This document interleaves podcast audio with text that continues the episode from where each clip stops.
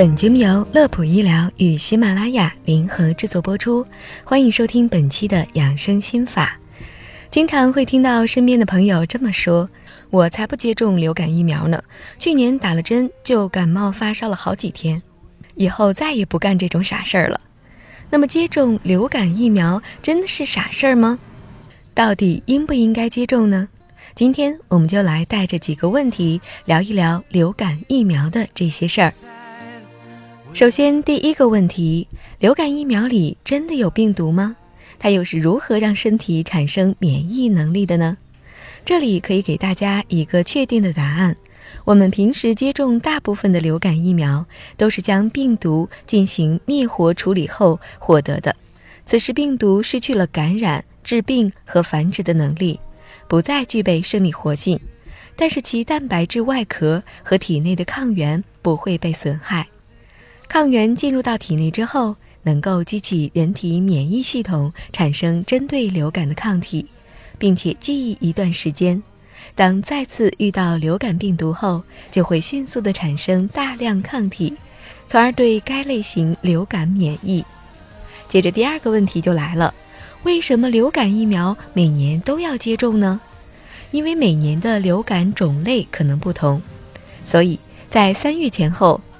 世界卫生组织会公布今年推荐毒株的类型，之后生产企业才可以开始生产。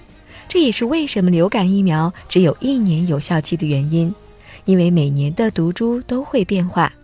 同时，流感疫苗的保护作用通常是六到十二个月，所以需要每年都接种。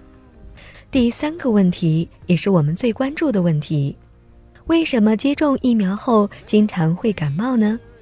在第一个问题中提到的灭活病毒进入体内后，可能会使人体产生排异反应，从而出现类似感冒的不良反应。但其实这并不是感冒，轻微的不良反应包括在打针的部位有痛感或红肿、发烧的症状，有些症状可能延续一到两天。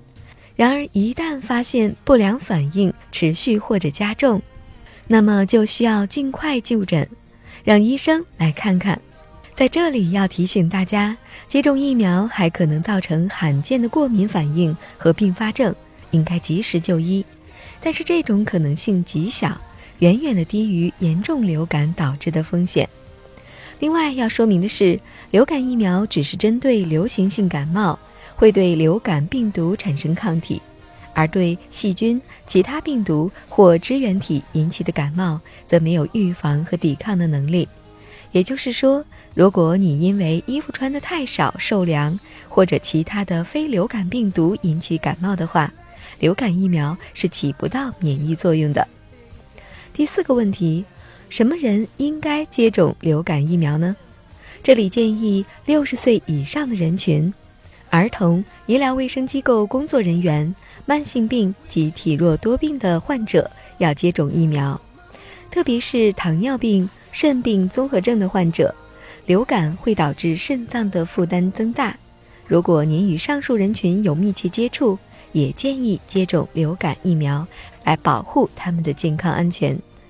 但要特别提醒的是，并不是所有人都可以接种疫苗。对于鸡蛋或是疫苗中其他成分过敏、孕期的妇女、接种时间内发烧等人群，最好就不要接种疫苗了。最后一个问题，应该在什么时候接种流感疫苗呢？一般来说，在流感高峰前的一到两个月接种流感疫苗，能够更有效地发挥疫苗的保护作用。